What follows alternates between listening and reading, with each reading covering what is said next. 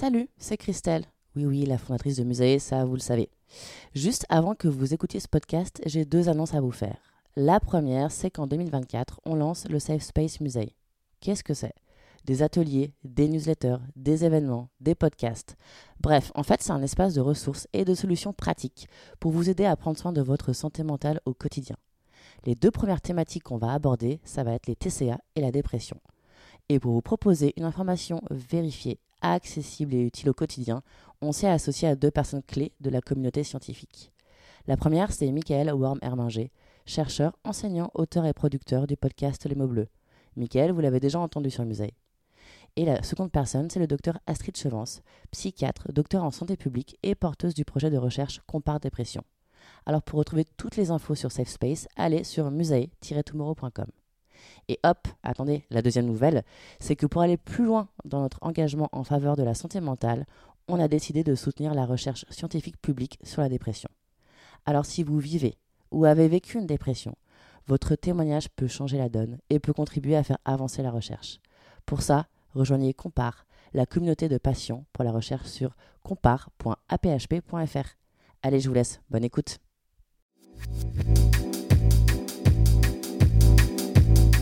Salut, c'est Christelle, la fondatrice de Musae.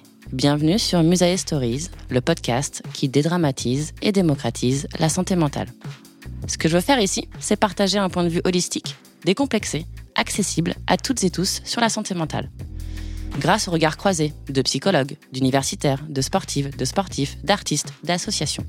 Musae Stories est un porte-voix pour les personnes engagées et touchées par la santé mentale, car prendre soin de notre santé mentale est un engagement durable et citoyen.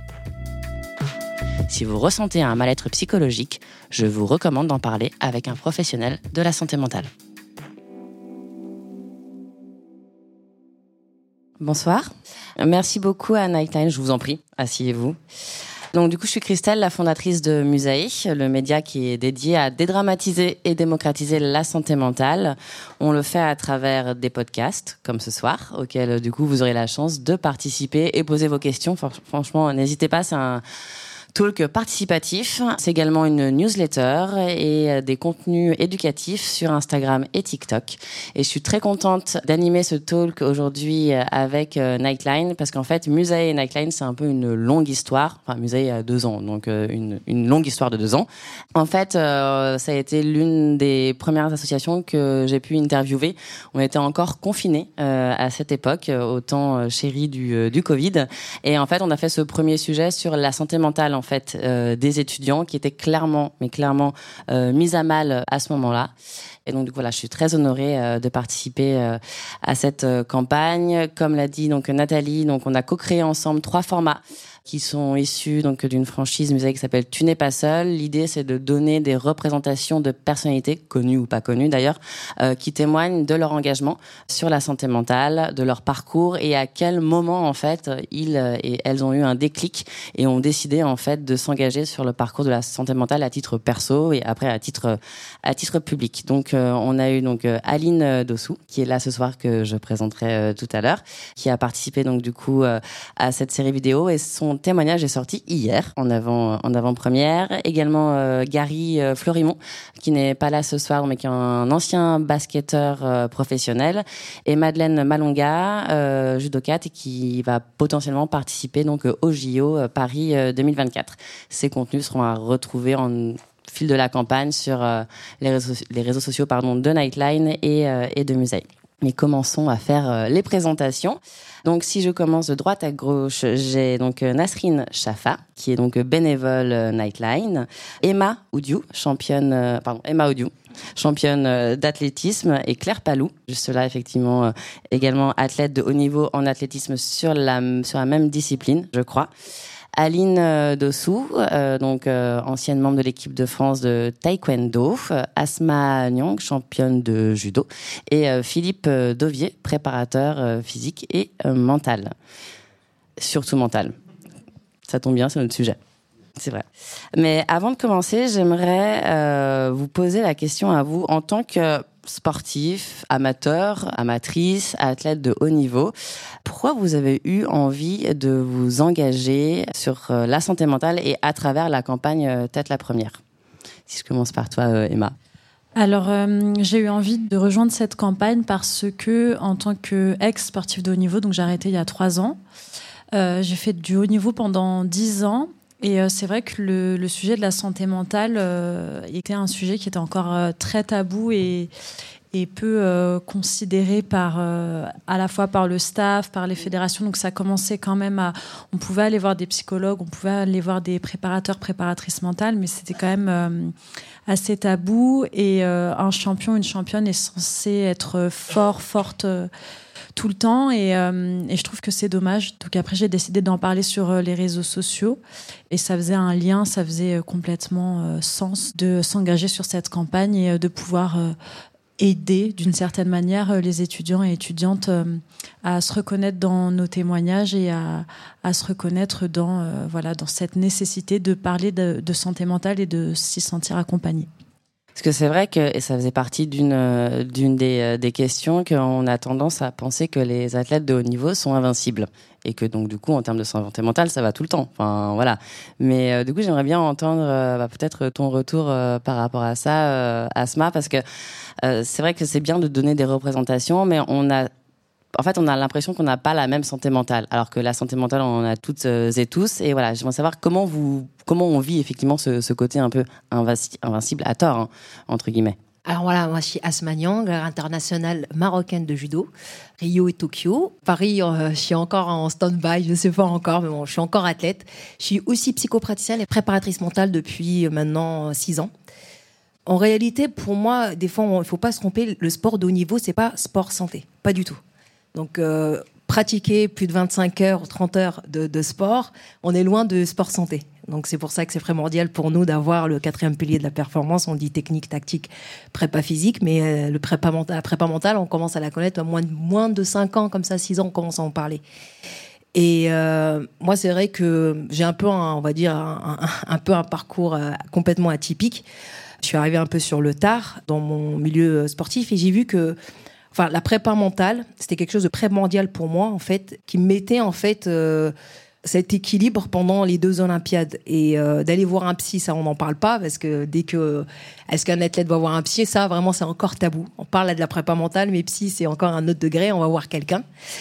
Alors moi, je vais un peu plus appuyer sur la notion sport, même pas du, haut niveau, parce que bon, voilà, l'étymologie du mot sport, c'est euh, disporter, c'est une activité physique, c'est à prendre plaisir dans quelque chose.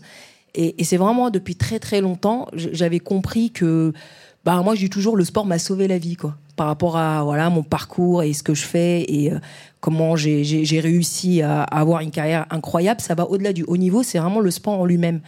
Et euh, tout à l'heure, on, en parlait, mais il y, a un truc, des fois, on n'en parle pas assez souvent, c'est informer en fait à quel point, enfin, les étudiants, comment on est fait en fait? En fait, on parle, le sport, ça nous fait du bien, ok, mais euh, physiologiquement, qu'est-ce que ça nous fait en fait? Quelle euh, sensation d'aller faire du sport? On sait très bien qu'en ce moment, le stress, beaucoup de cortisol. Si on fait du sport, on va avoir l'hormone de la sérotonine. En fait, on nous informe pas exactement. Après, bon, c'est vrai qu'ils peuvent faire leurs recherches, tout ça, mais faire une campagne vraiment de qu'est-ce que ça fait le sport au corps? Qu'est-ce quel est le lien physiologique? Parce qu'on est devenu de plus en plus sédentaire. Et euh, l'origine de l'être humain, bah voilà, on sait que c'est un être social, mais en même temps, c'est euh, qui est tout le temps en mouvement. Et le fait qu'on soit plus en mouvement, ben ça commence à être compliqué dans là-haut, quoi.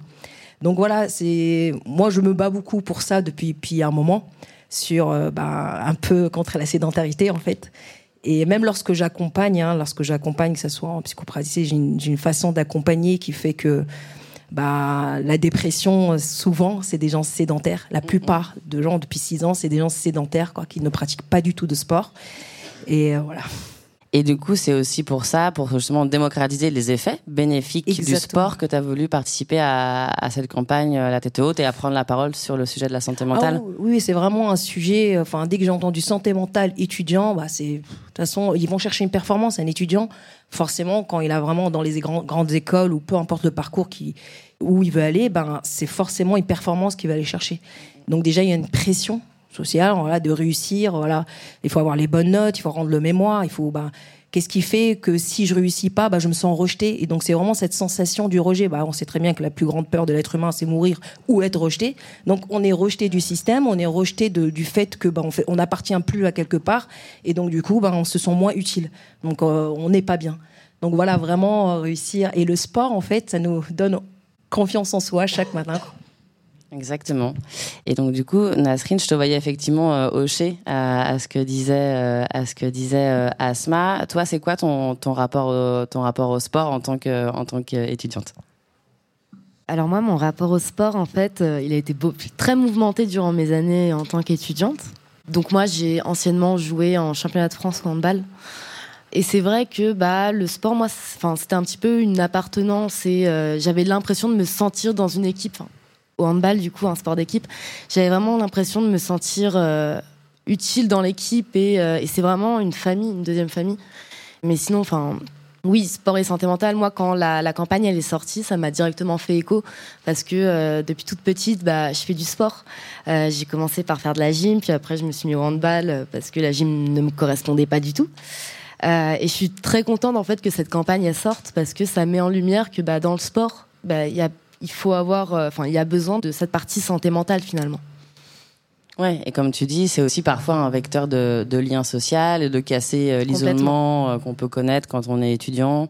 Complètement, complètement. Bah, parce que quand on est étudiant, généralement, ça oscille entre fait, enfin travailler, euh, travailler ses cours, aller en cours. Donc on voit le même public.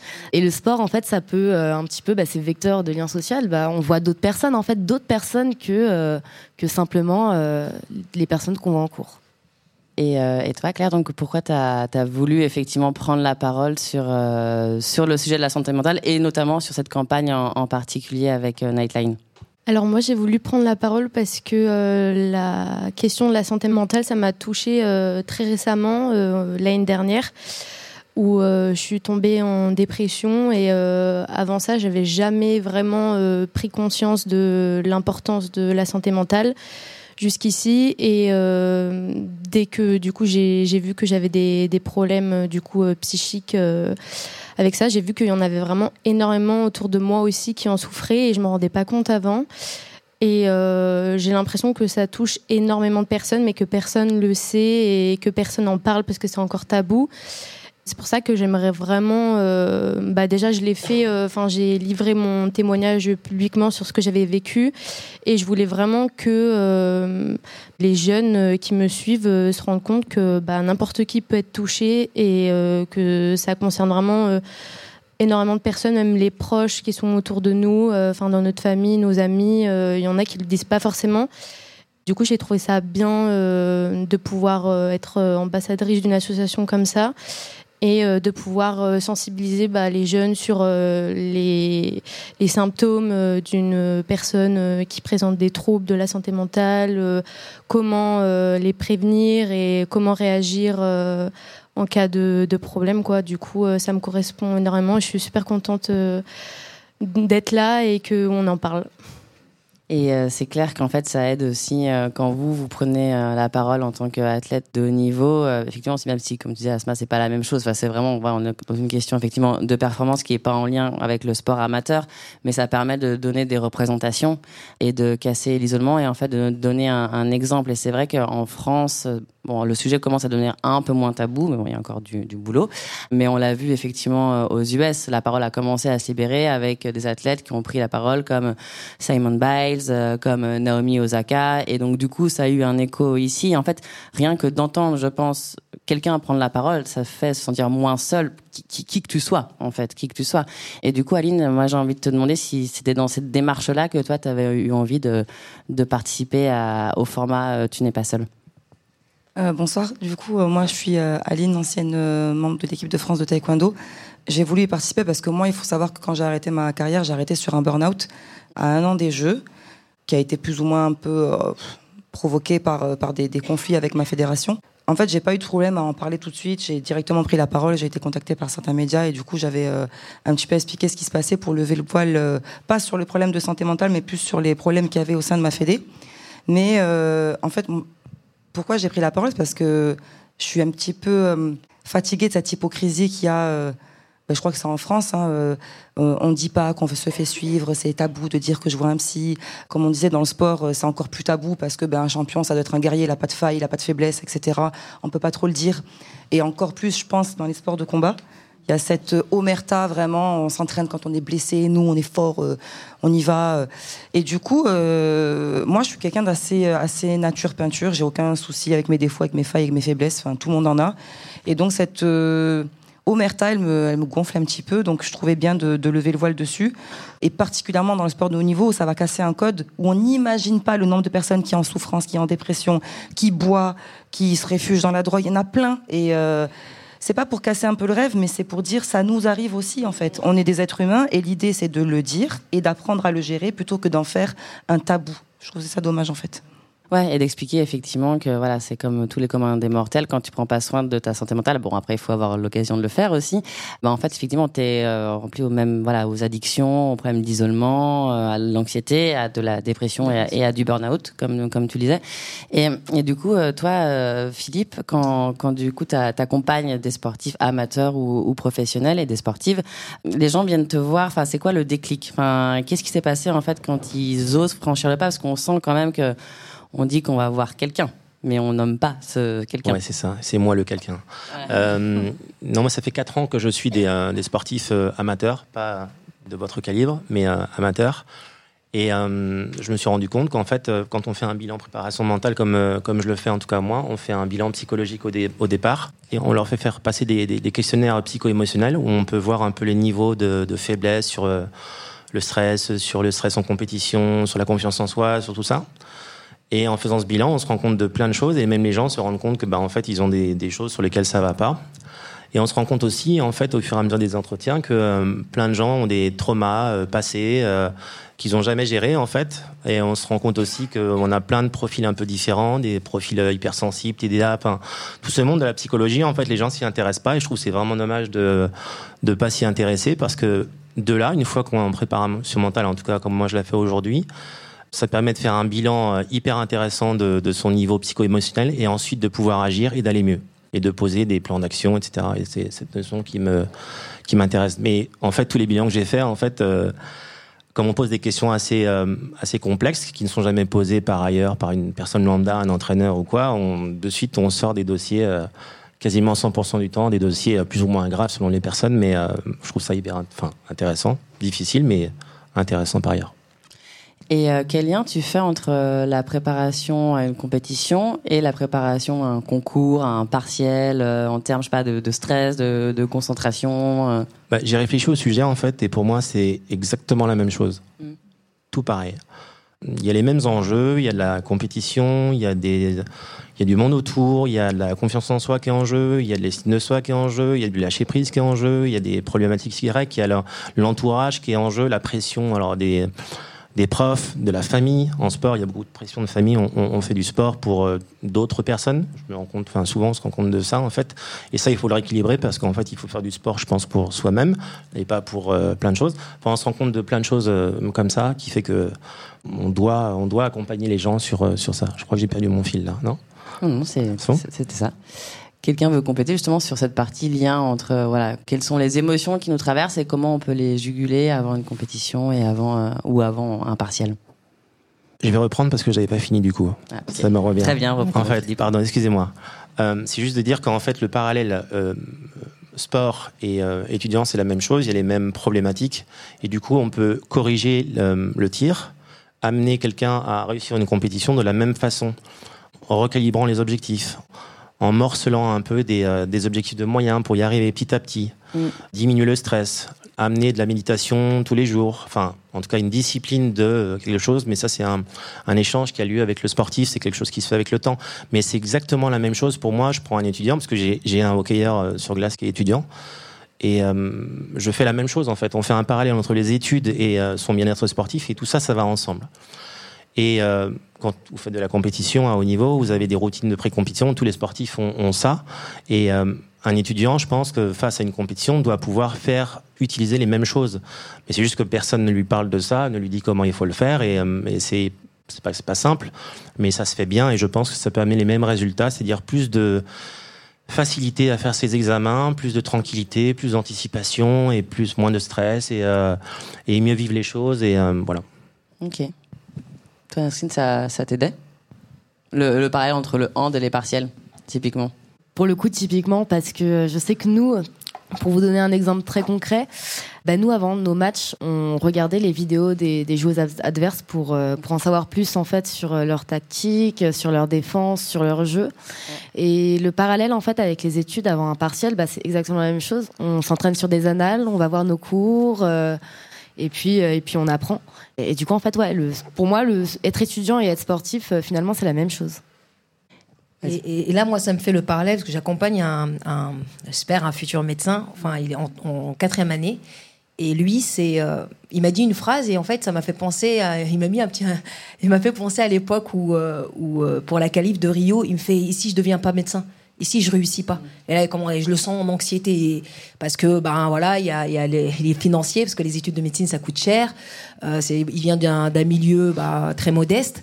Et il y a toute cette pression, sa famille qui compte sur lui, sur ses études, et euh, il a vraiment envie d'être médecin. Et en fait, ça m'a fait penser au parallèle. Et si je vais pas au jeu Et si, si ça arrive pas Donc voilà, il y a une espèce de stress de, de, prouver qu'on est. Et, et, voilà. Et donc là, la santé mentale peut vraiment. Euh, ça peut être très très compliqué dans ces moments-là, au lieu bah, là, recentrer de ce qu'on peut faire, voilà, c'est le revenir, voilà, parce que c'est quelque chose que j'ai déjà vécu. Donc euh, voilà, c'est euh, année par année, c'est examen par examen, c'est euh, voilà, chaque instant, cours par cours, et revenir au moment présent, en fait, et euh, sans euh, penser à l'après qui peut être euh, envahissant et stressant, comme on peut le voir dans le haut niveau. Ouais. On pense, là, je pense que les Jeux Olympiques, il doit y avoir du stress pour 2024. Très. Tu m'étonnes. Ouais, la politique des petits pas, quoi. Voilà, la politique du petit courage de chaque matin, ouais. et ce que je peux faire là, ici, maintenant et ce moment. Mm -mm. Ok. Ça, c'est des choses que vous arrivez à vous dire, vous, en, avant, avant, une grosse, avant une grosse compète, typiquement? Bah, ça se fait sur, euh, sur le long terme. C'est des préparations qui prennent euh, des mois, voire, euh, voire des années. Donc oui, on est obligé de prendre les choses de manière, de manière progressive. En général, avant des Jeux olympiques ou des championnats du monde, on fait plein de, compétitions avant pour pouvoir, pour pouvoir se qualifier. Il y a les entraînements aussi euh, qui vont nous préparer à, à ces compétitions, euh, à ces compétitions-là.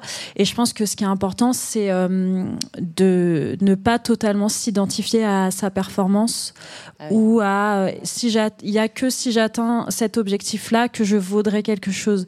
Je pense que ça, dans le sport de haut niveau, c'est quand même, c'est quand même très présent. C'est, c'est tristement très présent. C'est le fait que je vaux quelque chose parce que j'ai une médaille olympique, parce que j'ai une médaille mondiale, parce que j'ai une, j'ai une médaille européenne, et ça se voit directement par exemple, par les, on arrive à avoir des sponsors, on arrive à avoir des places dans des structures d'entraînement, dans des groupes d'entraînement, parce que on a tel ou tel palmarès. Et je pense que c'est important de de se rappeler qu'on existe par ailleurs. Et c'est exactement la même chose pour pour les études. Ou pour une carrière professionnelle ou n'importe quoi, je pense qu'il faut pas, il faut faire attention de pas tout miser sur euh, sur le même cheval. Euh, parce que sinon euh, quand si on n'y arrive plus on s'effondre on s'effondre complètement. Et je pense que ça arrive pour beaucoup de sportifs de haut niveau on, notre vie est tellement tournée exclusivement autour du sport que dès qu'on arrête et bah tout d'un coup on, on, on sent qu'on sent qu'on s'effondre. J'ai eu la chance personnellement de faire des études à côté du sport. Et quand j'ai arrêté c'est ça qui m'a sauvé je me suis dit ok je suis plus athlète. Ça a été très dur hein. je suis plus athlète je peux plus euh, m'identifier à ça et maintenant comment je me présente aux autres. Ok, mais bah, j'ai fait des études, donc je vaux autre chose. Et pour les étudiants, je pense que c'est exactement, euh, ça doit être exactement la même chose. Et c'est en ça que le sport ou toute autre activité, ça peut être une activité manuelle, ça peut être n'importe quoi, mais ne pas euh, s'identifier euh, pleinement à, euh, son objectif, quel qu'il qu soit. Ça marche pour l'entrepreneuriat aussi. Hein. Je, je, buvais tes paroles, mais oui, ne pas s'identifier effectivement complètement à ta performance, euh, ton partiel, euh, ton, média. Mais ça pose aussi la question de l'échec aussi et de comment en fait c'est vu quel que soit enfin l'échec effectivement dans les études euh, et euh, l'échec effectivement à une compétition et donc du coup la vulnérabilité est-ce que vraiment dans le sport de manière générale de haut niveau et après est-ce que qu'est-ce qu'on en dit de la vulnérabilité? Est-ce qu'elle a sa place? Est-ce qu'elle a voix au chapitre? Ben pas tellement en fait, hein, que ce soit avec les entraîneurs à qui on doit sans cesse prouver qu'on est au niveau, qu'on se démarque de nos concurrents, même entre copains, euh, on se dit pas trop ah j'ai peur là, j'ai pas envie d'aller combattre, j'y suis pas. Si avec quelques copains très très proches, mais il y a toujours ce truc de prouver euh, sur euh, certaines échéances. On va avoir aussi la pression, ben voilà, euh, des, des, qualifications. Ça, ça engendre d'autres sélections derrière. Il y a peut-être aussi, voilà, que si on exposé un petit peu les médias, il faut toujours répondre de tout en fait. Il y a une pression aussi au niveau de la famille parce que, ben, en tout cas, moi, mon sport ne paye pas, donc. Euh, ça m'a même coûté plus d'argent que ça m'en a rapporté. Donc, euh, bon, heureusement, je, c'est pas ma famille qui était euh, qui était responsable de ça, mais ils s'y intéressent. Tout le monde demande alors la prochaine compétition, etc. Et puis nous-mêmes, on a cette pression, cette envie de réussir. donc, on peut pas être vulnérable en fait. On peut pas. Et euh, pour le coup, moi j'étais en structure, j'étais à l'INSEP et euh, les préparateurs mentaux qui étaient euh, présents à l'époque, on n'avait pas forcément confiance en leur confidentialité. Donc on se confiait même pas parce qu'on savait que ça allait derrière répéter peut-être à l'entraîneur. donc c'est compliqué. Bah justement, là, ce qu'elle dit, la vulnérabilité. Hein. C'est, vraiment quelque chose. Par exemple, je te félicite, je voudrais qu'on l'applaudisse tout à l'heure parce que pour ton témoignage, applaudissez la fois, hein, le fait qu'elle dit juste que juste simple là que ça soit voilà j'ai eu une dépression. Juste de réussir de le dire dans, dans, dans le haut niveau c'est quelque chose euh, enfin qu'on n'entend pas. Et euh, moi j'étais vraiment une amie proche j'ai appris il y a pas très longtemps qu'elle l'était et elle me l'avait caché donc on peut voir des gens sourire euh, heureux contents et vraiment des gens vraiment en bonne humeur. Sauf qu'ils sont en dépression. La dépression c'est pas juste rester assis dans son lit pleurer et pas de bien. On peut être en dépression et que la personne, elle ne change pas. Sauf qu'à l'intérieur, c'est un peu le carnage. Après, moi, par rapport à la vulnérabilité, c'est, c'est m'est déjà arrivé d'avoir des burn-out, c'est, clair. De toute façon, à la tête de niveau, quand ils se préparent pendant 4 ans et qu'il y a un événement, forcément, après les 4 ans, il y a un down. C'est qu'il ait une médaille ou pas, il y a quoi au bout. Et à chaque Olympiade, donc j'en ai eu un après Rio, après Tokyo, jusqu'à que je me suis rendu compte que bah, la plus forte, euh, la plus grande force d'un être humain, c'est la vulnérabilité, c'est de la montrer montrer que bah forcément bah il y a des fois ça va pas. Bah j'ai réussi à en parler dire que j'ai fait un burn out puis après forcément en plus je suis dans le métier. Donc euh, quand j'ai repris des, des, des, des, études pour être psy forcément, bah, je suis psy, je suis, bah, même moi, psy qui suis un autre psy, donc euh, forcément, euh, même les préparateurs mentaux, toi aussi, je suis sûre que même toi, bah, voilà, c'est pas parce que tu es préparateur mental que tu prends pas. J'ai un psy, messieurs dames. Voilà, voilà, forcément. Et donc voilà, c'est toujours ce truc de pas dire vraiment, voilà, euh, de de pas montrer sa vulnérabilité. Et, et pour les étudiants, je pense que c'est la même chose parce que j'en accompagne, parce que je donne des cours à une école privée, justement à Télécom Business School. Et souvent, quand je donne des cours, il y a des, écoles privées qui, ont peut-être un peu de budget, qui réussissent à prendre des, préparateurs mentaux ou des psys pour leur faire des cours de ressources mentales. Alors, le cours s'appelle ressources mentales et j'ai carte blanche. Et donc, avec eux, c'est vraiment, euh, je peux vraiment faire ce que je veux avec eux pendant ce cours. Il dure 8 heures dans la journée et 4 heures le matin, 4 heures le soir. Et c'est toujours les mêmes euh, étudiants, des Master 2 ou Master 1. Et c'est 30 heures par, par an. Et là, je, vois le retour en fait de pouvoir juste s'exprimer et euh, voilà, de, voilà, de, qui puissent en fait s'exprimer sur leurs difficultés déjà entre eux.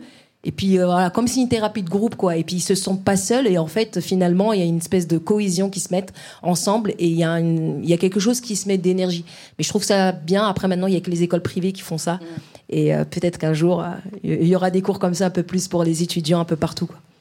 Et justement, euh, en termes de, parce qu'il faut, beaucoup de courage, en effet, euh, Claire, pour oser prendre la parole et casser un peu les codes sur euh, ce qui se dit de manière assez performative sur dans dans le sport de, de haut niveau. Est-ce que la santé mentale, c'était un sujet à la base avec lequel tu étais familière ou avec lequel effectivement tu t'y intéressais? Enfin voilà, comme, enfin, est-ce que c'était un tabou ou pas? C'était pas forcément un tabou, mais j'y connaissais vraiment rien. Et en fait, euh, j'ai vécu bah, très longtemps en ayant des idées suicidaires quasiment tous les jours, mais en pensant que c'était normal. Mm. Et du coup, euh, même en en parlant des fois euh, à certains proches, eh ben, ils n'ont pas eu une alerte. ils m'ont ils m'ont dit que ça pouvait arriver, que ça pouvait rester normal, etc. Après, quand j'en parlais, c'était voilà un peu sur le ton de la rigolade ou des choses comme ça pour pas que ce soit trop pris au sérieux, pour pas trop faire peur. Mais euh, non, vraiment, euh, j'ai, enfin, je trouve qu'on a zéro éducation euh, sur ça. Et du coup, ce serait vraiment bien bah, de faire de la prévention. Et enfin, moi, par exemple, j'en avais parlé à, à, mon père parce que Je sais que dans ma famille, il y a déjà eu euh, des antécédents de dépression, de suicide, etc. Et euh, du coup, euh, j'en avais parlé à mon père parce que je sais que des fois, il avait des tendances aussi un peu dépressives. Et je lui avais dit que j'avais des fois des idées suicidaires. Je lui demandais est-ce que tu penses que c'est normal? Il m'avait dit mais oui, t'inquiète pas, c'est pas grave. Donc il y, a vraiment euh, zéro éducation je trouve euh, pour vraiment pas mal de personnes. Et jusqu'à qu'on me dise un jour bah non en fait c'est enfin c'est grave c'est pas normal. Ouais c'est grave c'est pas normal. Et non ça n'arrive pas à, tout le monde euh, non plus. Parce que c'est vrai qu'on a tendance à penser non mais ça va c'est un petit coup de mou tout le monde a des pensées noires. Alors que non, non effectivement il faut il faut les, prendre au sérieux.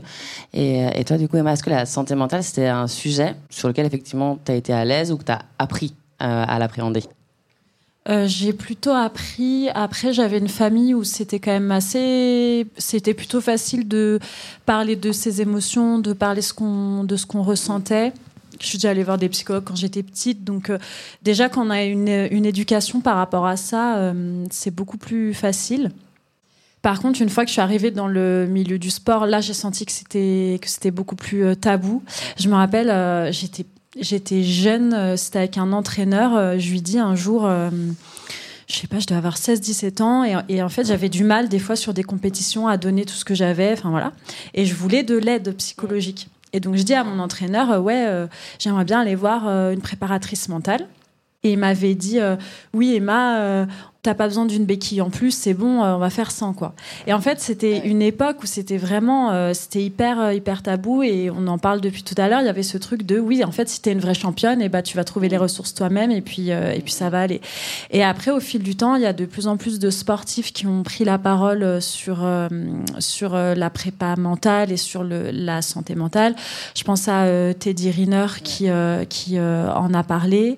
Il y a un nageur, je crois que c'est Camille Lacour qui en a parlé très récemment sur, euh, sur Brut. Et donc, il y, en a, il y en a qui en parlent, mais voilà, on a, on a dû quand même se faire une éducation euh, par nous-mêmes. Et, je pense que sur les réseaux sociaux, il y a une prise de parole sur la santé mentale de manière générale, mm-hmm. mais spécifiquement au sport, ça reste quand même quelque chose d'assez tabou. Mm-hmm. Ouais, effectivement, on n'a pas, et puis on n'a pas les mots aussi, parce que je pense que en France, ça reste encore assez timide. Ouais, ça fait peur aussi de se dire. Euh, comme le dit euh, Claire, euh, voilà, je, suis en dépression ou j'ai des, j'ai des, j'ai des idées suicidaires. Moi aussi, je suis passée par là. Après le sport, quand j'ai arrêté, ça a été mm. extrêmement dur. Je suis tombée en dépression.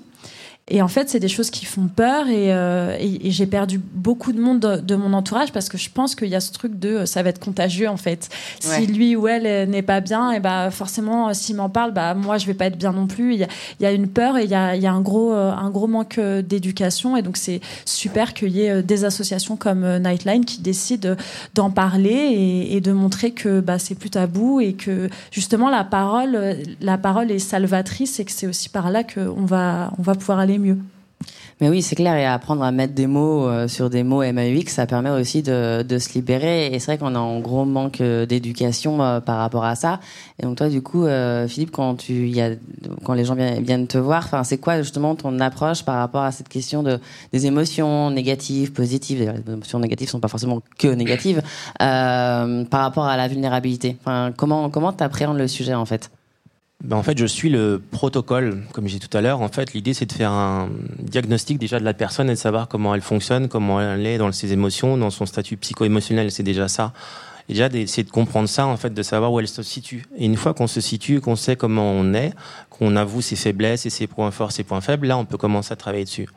Et après, c'est de l'éducation. Et là, je me rends compte de ce que vous dites depuis tout à l'heure, euh, parce que je découvre un peu ça, même si je connais, mais pas tout ce milieu-là c'est la préhistoire en fait dans, le monde du, sport et dans, les entraîneurs encore aujourd'hui. Et euh, comme tu le disais, la préparation mentale ou le, psycho du sport ou psycho, euh, c'est parce que ça va pas bien. En fait, c'est ce cliché-là qui est complètement, euh, c'est n'importe quoi en fait. Et en fait, s'occuper de sa santé mentale, pour moi, ça, c'est bien en fait.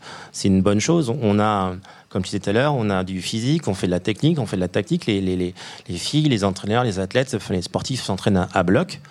Et après, derrière, ils vont en compétition, ils sont pas armés, en fait. Il y a toute leur valise de, de choses qui ne vont pas dans la tête. Et ils déjouent, en fait. Il y a ce fameux mot qui est le discours, discours interne, là, cette petite valise qu'on a tous hein, dans l'entreprise, dans tout ça, qui est pas, est pas carré en fait. Donc l'idée, c'est de réguler tout ce moteur en fait. Donc c'est faire de la mécanique et la préparation mentale.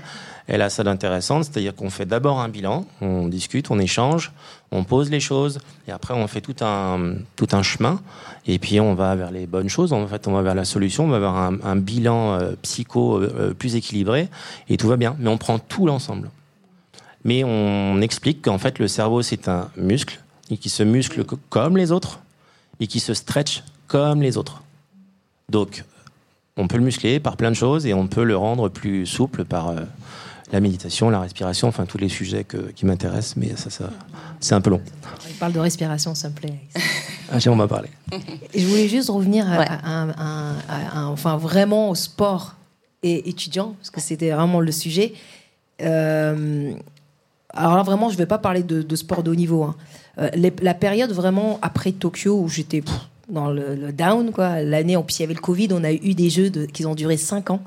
Donc euh, c'était vraiment euh, voilà quelque chose d'atroce pour nous. Donc cinq ans, c'était très long. Et la dernière année, elle était vraiment très très difficile. Et juste après, en fait, je pense que c'est le sport qui m'a vraiment. Alors, je m'étais détachée du sport de haut niveau, mais vraiment. C'est-à-dire que, je, alors, je ne sais pas aujourd'hui identifier, on peut dire dépression ou pas dépression, burn-out, peu importe, mais vraiment pendant trois semaines, c'est voilà, c'était le chaos, je voulais voir personne. C'était vraiment, je m'étais complètement isolée chez moi. On connaît ça, hein, des fois, rester dans son lit et voir personne, personne qui nous appelle, on veut voir vraiment personne. Et euh, pas communiquer, rester seul, s'isoler. Et en fait, j'ai eu le, petit déclic, en fait, ben, ben qu'est-ce que j'aimais faire, en fait. Et, euh, c'est vrai que c'est pour moi, c'est un, endroit. Alors, vraiment, je, retire encore le sport de haut niveau, vraiment du sport, juste faire du sport du sport, euh, aller courir, faire du tennis. Euh, vous connaissez Boris Cyrulnik, c'est un voilà, c'est un, psychologue, psychiatre, psychologue, psychiatre, non psychiatre. Euh, il a écrit un livre qui s'appelle et vraiment je vous invite à le lire. Moi j'aime le sport de petit niveau. Et d'ailleurs, en fait, il parle l'usine la dépression de l'INSEP. Il avait dit que c'était une usine à dépression. Et il a écrit un livre un peu comme ça, provocateur. Moi, j'aime le sport de petit niveau. Et c'est vrai que moi, je suis attachée à ça, cette, ce qui m'a en fait relevé. Juste le faire du fait du sport, donc forcément j'ai changé ma façon de penser. Euh, tout simplement, bah, j'ai généré un peu plus de sérotonine. Euh, juste le fait de bouger, d'être en mouvement. Donc euh, j'arrivais pas à trouver le sommeil. Bah forcément l'hormone du sommeil c'est la mélatonine. Et bah j'arrivais pas parce que j'étais tellement anxieuse, je réfléchissais le soir, donc j'étais bourrée de cortisol. Et bah le faire du sport, le soir la, la mélatonine elle revenait. Donc j'arrivais à faire juste souvent, les étudiants, quand je leur pose la question, bah, on fait 5 heures, 4 heures de sommeil. Et il y en a très, très peu qui font 8, 9 heures. Vraiment très, très peu. Hein. toujours à moins de 6 heures. Hein. Donc, on ne dort pas. Ça accentue euh, bah, le, problème du mental, en fait. Donc, déjà, je leur pose juste la question est-ce que vous dormez? Donc, ça vient de là, juste se reposer, en fait. De ne pas être anxieux et puis, voilà, un peu l'hygiène de vie. Mais, mais c'est surtout ça. Le sport génère vraiment quelque chose de physiologique et juste magique. Vraiment, c'est ça, c'est vraiment par expérience et euh, je l'ai vraiment fait avec des, des gens que j'accompagne. Euh, vraiment juste de faire du sport quotidien, un petit niveau. Et ben en fait, ça, c'est incroyable. C'est euh, tous les, enfin les études le prouvent aujourd'hui que ça aide énormément pour la dépression. Ça a été vraiment vraiment prouvé. Après, moi, je voulais juste rebondir aussi. de manière générale, de toute façon, en fait, en France, tout simplement, on est on est euh, dans un système sportif qui est archaïque en fait. On on n'est pas avancé sur la préparation mentale parce qu'on n'est pas avancé dans le sport tout court. Dans les autres pays, ils ont cours que le matin, ils ont le sport qui est introduit directement à l'école.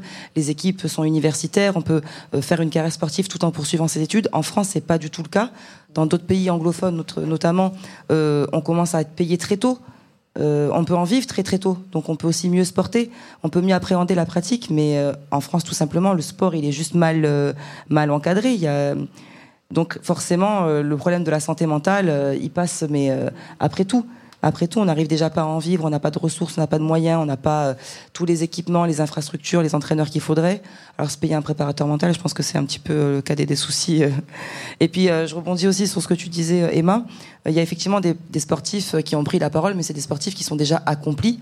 Il y a personne qui n'est personne qui va dire ouais moi je vais voir un préparateur mental. C'est une fois qu'on a prouvé qu'on peut se permettre de dire bah ouais en fait depuis dix ans je vais voir un préparateur.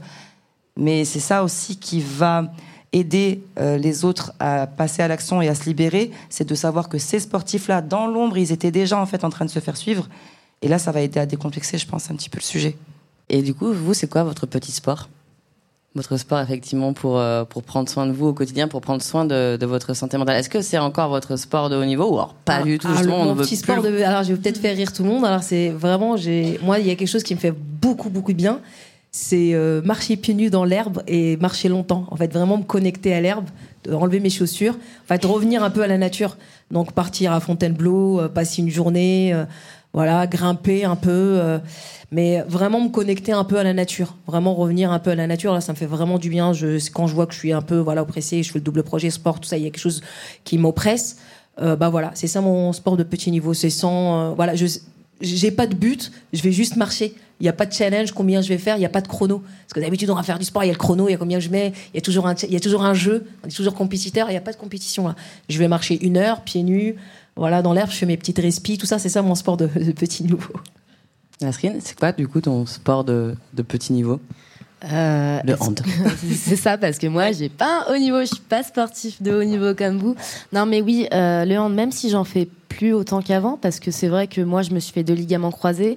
Euh, par la suite, quand j'ai essayé de revenir dans l'équipe, euh, ma coach m'a mise de côté en me disant que j'étais instable mentalement, donc euh, que c'était pas possible. euh, que je continue dans l'équipe, elle préférait prendre quelqu'un de, moins fort, mais de plus stable mentalement.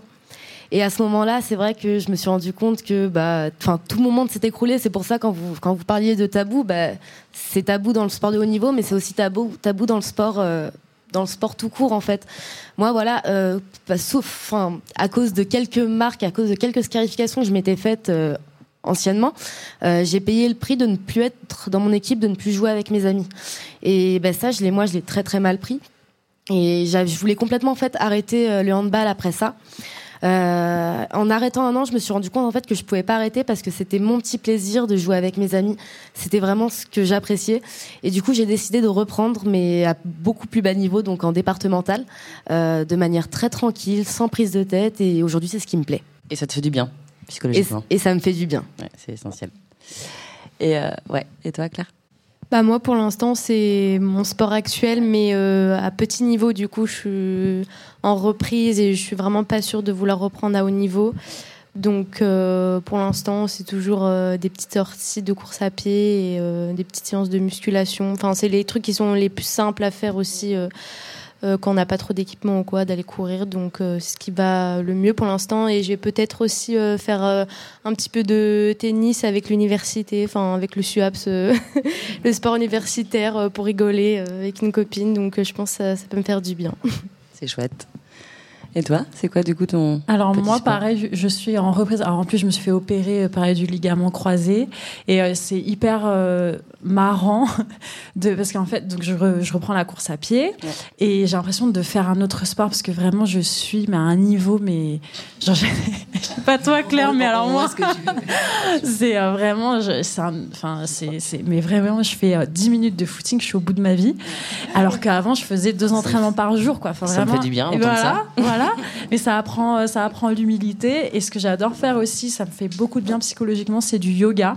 Ouais. Pareil, très petit niveau parce que je suis pas souple et tout, mais euh, ça me, dans les moments où c'est plus difficile psychologiquement pour plein de raisons, et ben ça me, ça me fait beaucoup de bien. Je fais juste 15 minutes, je fais pas des trucs de fou, et puis, euh, et puis voilà. Et toi, Aline? Ben moi, je suis pas un bon exemple parce que visiblement, j'ai pas compris la leçon. je ne fais absolument pas de sport. Euh, non, mais j'en ris. En plus, j'en ai fait toute ma vie. Mais en fait, depuis que depuis que je travaille, finalement, bah, c'est je prends. Enfin, j'ai pas le temps. Je prends pas le temps, je pense. Et je pense que je devrais, pour le coup, parce que euh, bon là, pour rentrer un petit peu plus en détail, c'est vrai que je suis quelqu'un aussi qui a euh, une tendance dépressive par hérédité, puisque mon père est bipolaire. Là, je vous raconte ma vie. Euh, mais du coup, ça devrait me faire normalement beaucoup de bien. Mais c'est vrai que pris dans le quotidien, euh, on ne trouve pas le temps. Et je me suis aussi rendu compte que, en fait, je pense pas que j'aimais le sport. J'ai dit ça tout à l'heure à Christelle. Je pense que j'aimais juste la gagne. Et aujourd'hui, ma gagne à moi, c'est dans mon boulot. Je fais un boulot où on, va, doit- on doit aller chercher de la perf, des résultats. Donc il y a cette adrénaline que je retrouve. Il n'y a pas de sérotonine, il n'y a pas de- d'endomorphine, il n'y a pas tout ça. Mais, euh, mais euh, je devrais pratiquer, ouais, vraiment, je devrais pratiquer. Ou peut-être que c'est autre chose hein, qui te fait kiffer tout simplement. Ouais, mais je pense qu'il n'y a pas les bienfaits. euh, peut-être que je trouve du kiff, peut-être que mentalement je, je suis bien, mais euh, je pense qu'il n'y a pas tous les bienfaits, les, les enzymes qu'on peut, qu'on peut euh, retrouver après une pratique en fait. Ça remplacera pas. Et toi, Philippe, c'est quoi ton petit sport? Bah moi j'ai pas de petit sport parce que je suis pas euh, à haut niveau comme cette demoiselle donc euh, non non je fais Non, beaucoup de sport. Je fais euh, je fais du squash je fais de la du triathlon un peu. Je fais deux triathlons par an j'essaye Euh, je me suis mis à l'apnée depuis peu de temps.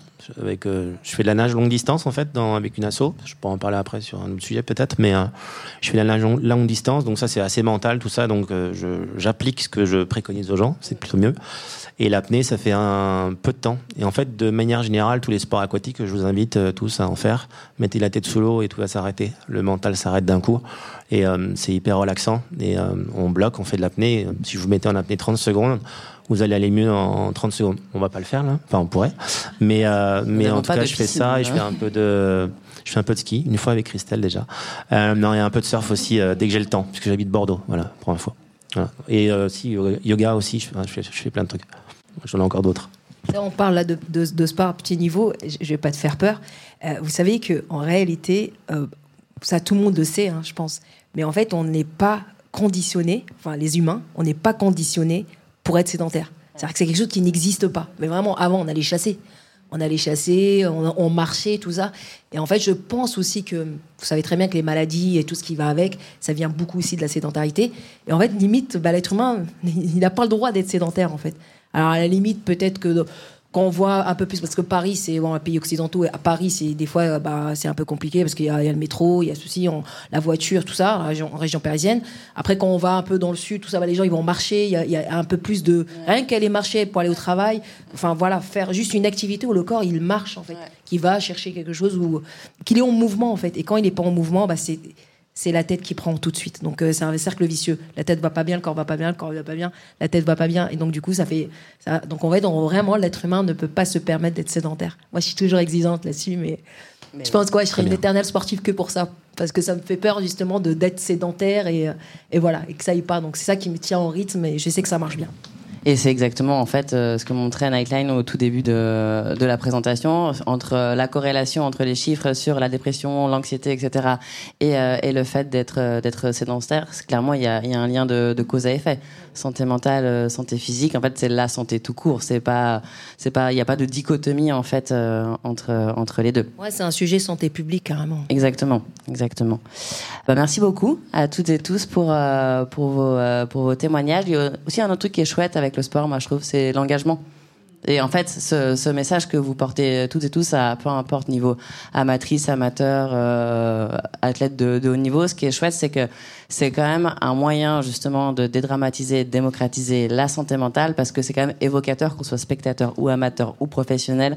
En fait, ça permet effectivement de, de passer des messages, et je trouve que voilà, c'est aussi ce qui euh, unit ce, ce talk et ce- cette table ronde, c'est aussi l'engagement qu'on peut avoir avec le sport par rapport euh, par rapport à la santé mentale. Donc merci beaucoup. Et ça vaut toutes les Merci. médailles du monde. Donc je voulais remercier aussi les athlètes euh, qui sont là parce que des fois, il y a des athlètes qui ont des médailles. Et à chaque fois, je les pousse qu'il n'y a pas que les médailles, il faut- il y a aussi un engagement et que leur carrière leur a servi. Et je pense que sa carrière leur a servi, toutes vos carrières elles ont servi pour être là ce soir peut-être ou faire d'autres euh, engagements ailleurs.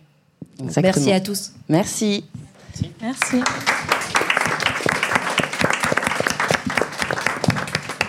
On a également un temps, si vous le souhaitez, de, de questions, réponses. Je ne sais pas si, euh, si vous voulez réagir à chaud sur, euh, sur ce qui a été dit ou juste nous confier, c'est quoi votre petit sport? Bah déjà, merci euh, à toutes euh, pour, et à tous euh, pour euh, vos témoignages qui étaient super intéressants. Moi, j'aurais juste une petite question, avoir votre retour d'expérience. Est-ce qu'avec du recul, maintenant que vous êtes euh, des sportives accomplies, si vous avez su auparavant que le sport de haut niveau était aussi peu compatible avec euh, une santé mentale euh, épanouissante, est-ce que vous auriez quand même eu cette carrière-là ou est-ce que vous auriez eu des, des choix de vie différents? Moi, j'aurais pas fait. Moi, j'aurais pas fait. Non. Moi, j'aurais refait exactement pareil. Ça reste la plus belle expérience de toute ma vie. Euh, on a une chance de vivre ça, d'avoir vécu de notre passion pendant un temps. Ça va être très intense en termes d'émotions, aussi bien quand c'est haut que quand c'est bas. Mais je referai tout pareil. Ah ouais, moi c'est pareil. hein. Moi, je pense que c'est la plus belle, c'est la plus belle expérience. euh, ouais, voilà, c'est la plus belle expérience que j'ai pu avoir. Enfin, c'est, c'est voilà, c'est les montagnes russes, mais c'est voilà, c'est. Et puis c'est surtout euh, ce qui, est- le passage en fait. On, c'est pas une finalité. C'est-à-dire que tout ce que j'ai, enfin, n'importe quel banc d'école, j'aurais jamais appris. euh, les, les deux, deux Olympiades, là, tout ce que j'ai pu emmagasiner d'informations et de, et de savoir, bah voilà, c'est de l'expérience. Et en fait, donc ouais, je recommence exactement pareil. Euh, moi, je suis vraiment pas sûre. C'est vraiment une question euh, compliquée pour moi parce qu'en ce moment, euh, je suis quand même dans une période où je vois encore beaucoup de choses en noir, pas par rapport à ma dépression, mais par rapport à ce que le sport m'a fait vivre en fait. Du coup, quand je fais le compte, j'ai vraiment l'impression que ça m'a apporté que des problèmes et que ça m'a pas apporté grand chose de positif dans ma vie. Au final, euh, je pense que j'aurais quand même euh, voulu que ça arrive parce que ça m'a fait grandir et je me suis rendu compte euh, de plein de choses et je pense que sans ça, du coup, j'aurais peut-être eu certaines problématiques les mêmes mais ailleurs que, que dans le sport. Donc, je pense que c'était peut-être un passage obligé dans tous les cas. Est-ce qu'il y a d'autres questions? Oui, justement. Alors moi j'aurais euh, deux questions. Dans un premier temps, euh, c'est tout bête, mais selon vous, comment ça se fait qu'il y en a en fait qui réussissent malgré tout? C'est qu'est-ce qu'il y a? Enfin, est-ce que c'est deux? C'est de l'environnement, donc j'imagine il y a un peu des deux. La deuxième question, elle me reviendra peut-être tout à l'heure. C'est une super question que tu poses parce que je, suis beaucoup sur l'écriture sur ça. C'est comment un athlète, deux athlètes qui vivent euh, les mêmes pressions, les mêmes choses, et il y en a un quand même qui arrive à réussir et pas l'autre parce qu'on est tous différents. On est vraiment tous différents, euh, d'une culture différente, d'un endroit différent social, un vécu différent. Donc de peut-être des traumatismes différents. Et, voilà. Et je pense que bah, certains réussissent juste parce que ce facteur de différence en fait. Si je peux me permettre de compléter, euh, si euh, vous allez voir un préparateur mental un jour ou un psychologue, en fait, l'idée c'est que ils sachent vraiment qui vous êtes, ils prennent le temps de savoir ça. Si vous sort des, des instruments un peu magiques, euh, ça, ne sert à rien en fait parce que il ne sait pas comment vous êtes. Donc la première chose pour tout le monde, hein, c'est de savoir. Et il y a des instruments qui sont faits pour ça aujourd'hui, pour savoir à quel niveau on se situe. Une fois qu'on a ça, on est dans ce qu'on appelle la lucidité. On sait qu'on est comme ça et donc, du coup, on va bosser sur ça. Et on bosse pas à côté. On fait pas quelque chose qui tape à côté. Et là, du coup, on progresse pour soi. Et c'est vraiment très individuel. Et ce que tu disais sur les, euh, ce que tu demandais sur les sportifs de haut niveau, je pense que c'est ça. C'est juste que le, profil est pas le même. En fait, c'est pas le même, euh, c'est pas le même logiciel. En fait, donc euh, tu appuies pas de la même façon. Et, et tu peux réussir autant, mais juste qu'il faut faire un projet, un programme différent en fonction de la personne. Et tu peux obtenir du résultat. Je pense. Mais je, vous laisse répondre parce que je ne suis pas. Je suis tout à fait d'accord et euh, je trouve que c'est aussi un problème qu'on a en France, c'est que l'entraînement n'est pas du tout personnalisé ni individualisé. Ça vient petit à petit, mais encore une fois, avec les anglo-saxons, on a beaucoup de retard par rapport à eux. La performance, c'est une combinaison de plusieurs facteurs. Il y a l'environnement, il y a qui on est, il y a les motivations, euh, l'entraînement et euh, il y a aussi, je pense, un facteur chance quand même quelque part qu'il faut pas négliger.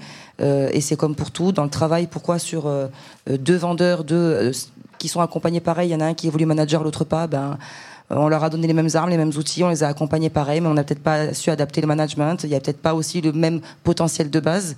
Et il y a aussi ce facteur chance qui peut faire la différence, je pense. Comme dans l'éducation aussi, je pense. Ouais, mm. exactement.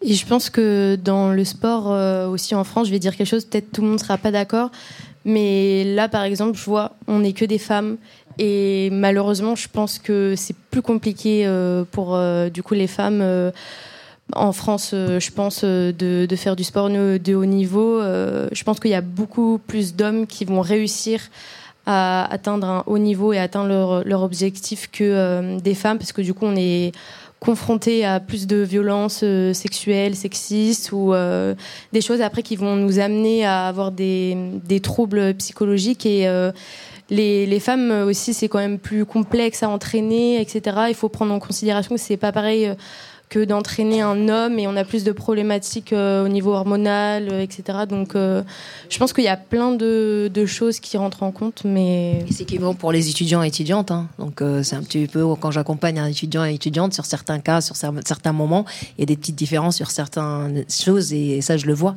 Et puis aussi, c'est patriarcal aussi, les entraîneurs. Nous, on n'a pas très, très peu de femmes entraîneurs ou, présidentes. Il y en a très très peu. Hein. Les chiffres, ils sont juste alarmants. Ce n'est pas le sujet aujourd'hui. Mais c'est vrai qu'on est dans un milieu patriarcal. On ne va pas venir voir l'entraîneur, lui dire bon, bah, aujourd'hui, je suis indisposé.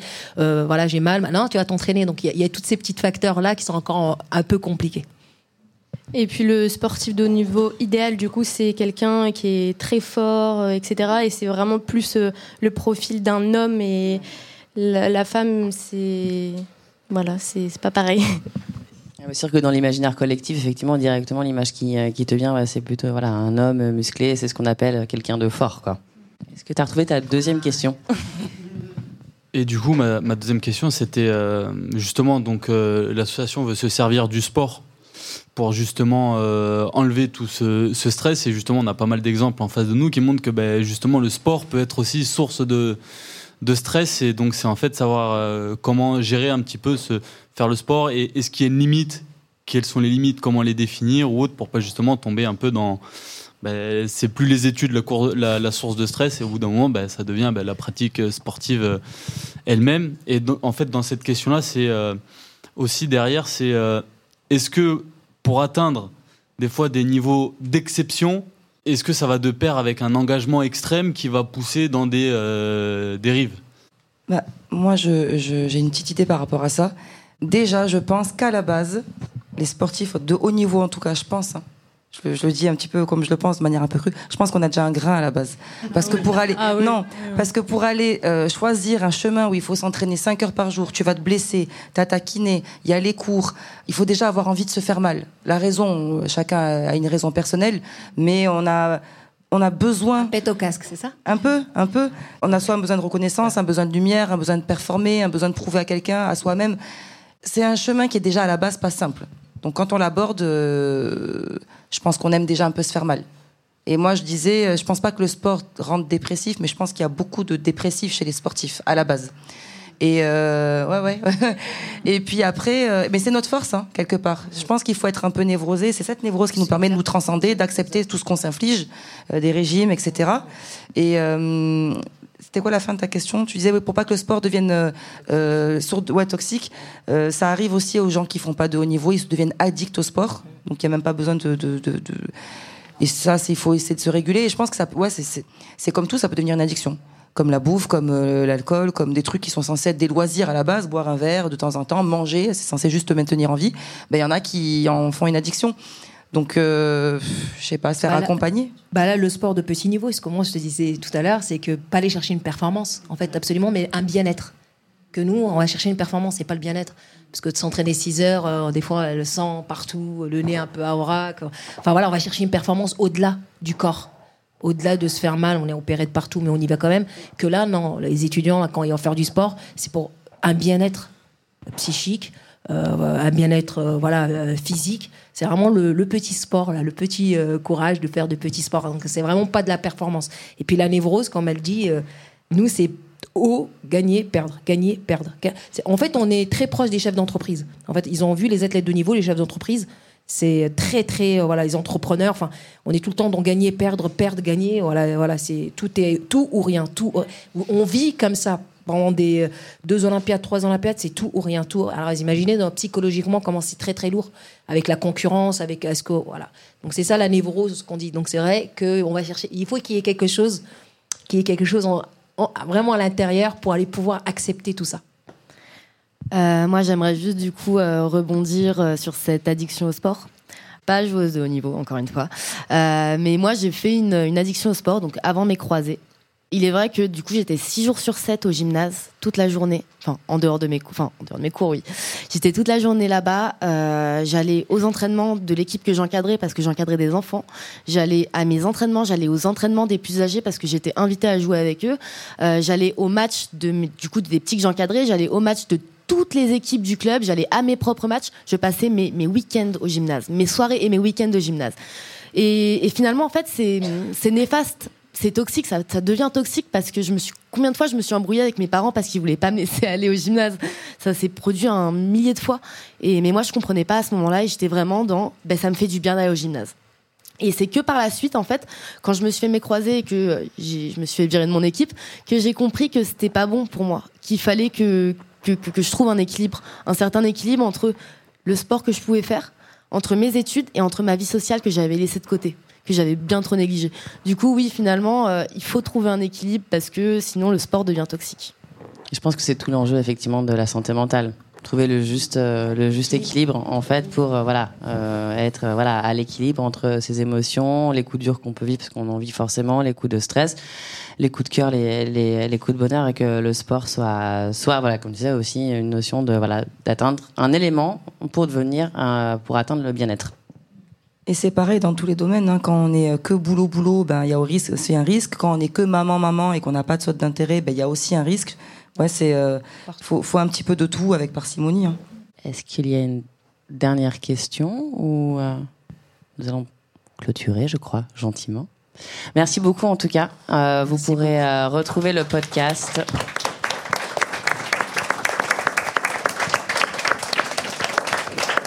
Vous pourrez retrouver le podcast donc du coup sur les plateformes de Nightline, également euh, de Musae, incessamment sous peu. Nous verrons ça avec la technique.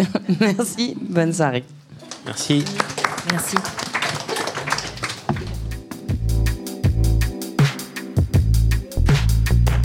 Si vous ressentez un mal-être psychologique, je vous recommande d'en parler avec un professionnel de la santé mentale. À très vite.